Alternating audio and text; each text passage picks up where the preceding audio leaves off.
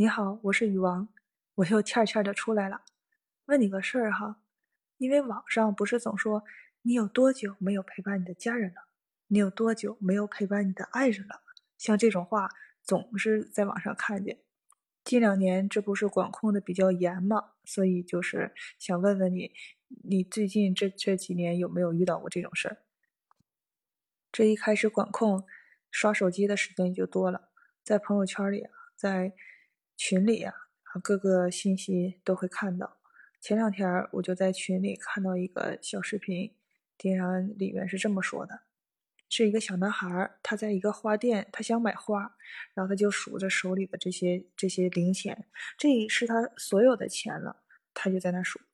刚巧旁边也有一位正在买花的一个先生，就看到小男孩在旁边在数钱，然后就问他说：“你是不是想买花？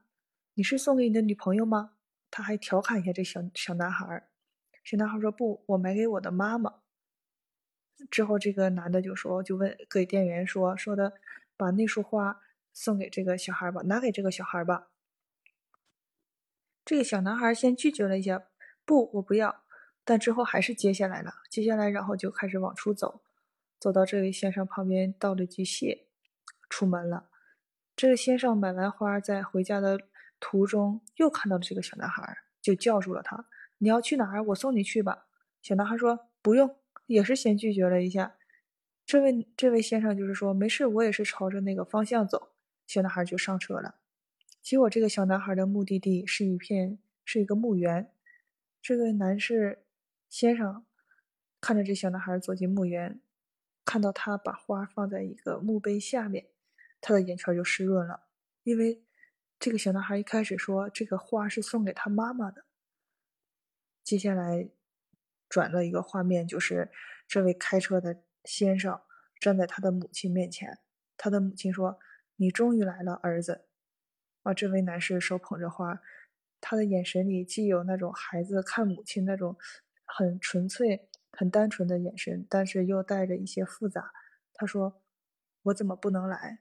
母亲送给你的。”这个对我的哎，一下子就感触比较深，突然让我想到了一句话，尤其是看到那个小男孩在墓碑前把花放下的那一刻，就想起经常有人说“来日方长”，但接下来一句话就是“来日并不方长”。有些时候，为什么会这么说呢？因为有几件事情啊，让我对“来日方长，但来日并不方长”这句话的含义更加深刻了。这是一对比我再年长一辈的老夫妻，他们两个在国外，那当然了，陪伴他们父母的时间就会相对少一些。那人年老了，那避免不了一些生病啊，对不对？他们就给家人陪伴的就比较少。当医院下了病危通知书的时候，就是已经告诉他们，随时都有离去的可能。那他们俩就一替一换。两个月呀，或者三个月呀，这样回国看一次父母，陪伴一次，因为他们还有兄弟姐妹嘛，随时让兄弟姐妹联系他们。如果出现什么意外，马上告诉他们，他们就这样来回来回的去倒着回国。当然了，最后一面最终还是没有见到。当他们提起这件事的时候，他们说，虽然有遗憾，毕竟生自己养自己的父母。最后一面没有见到，但是该尽的责任，他们觉得已经尽了。因为确实在国外这边的工作，他们是丢不下的。因为只要丢下了，就没有收入，给父母看病的钱，他们也就拿不起了。所以，一个是要吃饭养，给父母看病，能支撑一天也算一天吧。他们也是为人父母，也有自己的孩子，所以他们就是必须要是两边来回跑。所以他们说，我们也已经尽力了。还有一位在国外认识的朋友，他家也不是富二代，所以他也是需要早早的出来打工赚钱养家养父母。他的母亲也是生病了，包括在国内呀，或者接到国外看病的钱都是他出，他一个人所谓撑起了三代人，老一辈儿，他这一辈儿，他还有一个兄弟，包括他的孩子，所以他一个人撑起了所有。但是当他选择出国的那一刻，他撑起那个家的那一刻，就注定了他。陪父母的时间会少。最后，他的父亲、母亲都离开他了，他还不到四十岁。他现在和他的兄弟两个人相互依靠着，相互鼓励着，相互扶持着，心酸吧？有一句话是这么讲的：“讲孝论心不论迹，论迹寒门无孝子。”其实这样的话也不是没有道理，就像刚才讲的那样，他一个人要撑起所有。在国内打工的话，可能是赚不了多少钱，没有办法，他只能去给人建费、人力费更高的一个地方，所以他才能支撑住全家，包括他母亲的看病，给他更好的一个医疗环境。所以这个时候陪伴少，就因为天灾人祸而回不去家，留有遗憾的那也是很多的。这个也是我在国外遇到的一个朋友，他跟我年龄相仿。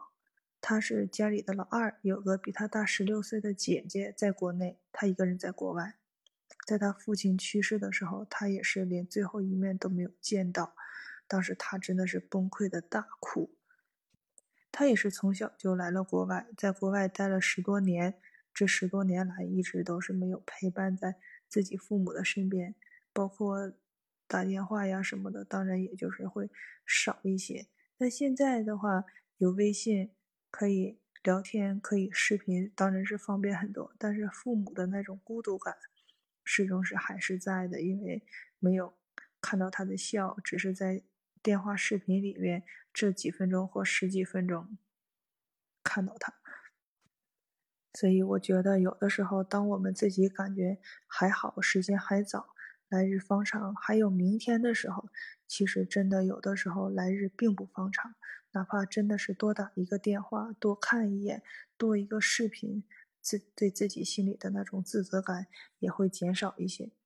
所以，对老人的陪伴，真的如果说不能陪伴在他们身边的话，那就请多多陪他们聊聊天，多一个视频，哪怕他唠叨你，但是也总比没有唠叨那一天强。嗯，树欲静而风不止，子欲养。而亲不待。我以前也是总以为没事儿，来日方长嘛，这句话总听，但却忘了世事无常。现在就会觉得，其实我们呢，真正害怕的不是失去，而是他突然的离去。以前少不更事的时候，就会觉得分别离开，那会有什么很多仪式啊、形式感呐，有什么。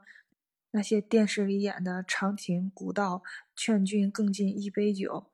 后来慢慢懂事了，看得多了，经历的多了，就有种害怕一种平和或者是很安静的一个清晨，很平常的一个清晨。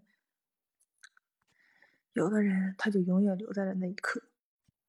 有一个视频，相信很多人都看见过，你也应该会有印象，是一个。年迈的老人躺在床上，他几乎可能没有力气动了，因为他年龄实在是太老了。然后这个时候，他的家人就把他的重孙子抱到了他的身边。小孩嘛，刚来到这个社会上，所有的一切事物啊，他都觉得很新鲜嘛，他的他就会用眼睛看来看去。这个时候，他们两个就相互对望。这个时候，视频就配了一段文字。是站在这个老人这个角度配了两句话，一句叫“我曾是现在的你，而你也终将成为现在的我”，还有一句话是“跨世纪的凝望”。其实刚听到这两句话，看到这两句话的时候，确实心里有一种挺心酸的感觉。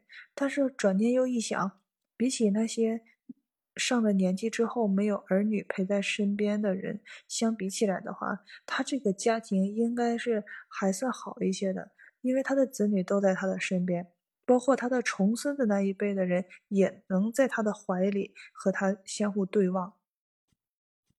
我曾听人说，只有亲情是越走越远的，因为孩子终将会离开父母，父母也终将会离开孩子，而只有友情，它是会越走越近的。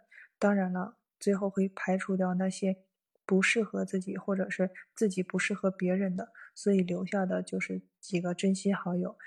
说人这一辈子也没几个真心朋友，可能就是这个意思吧。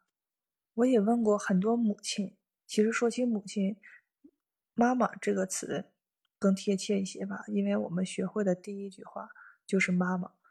我问过他们，因为他们在很生气的时候，对自己的孩子真的是又严厉，说的话又比较狠。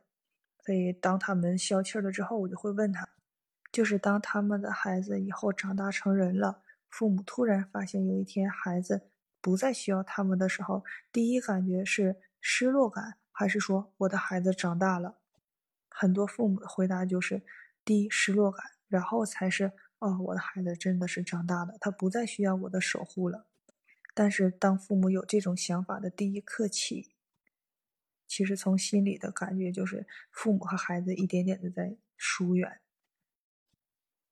虽然讲孝论心不论迹，论迹寒门无孝子。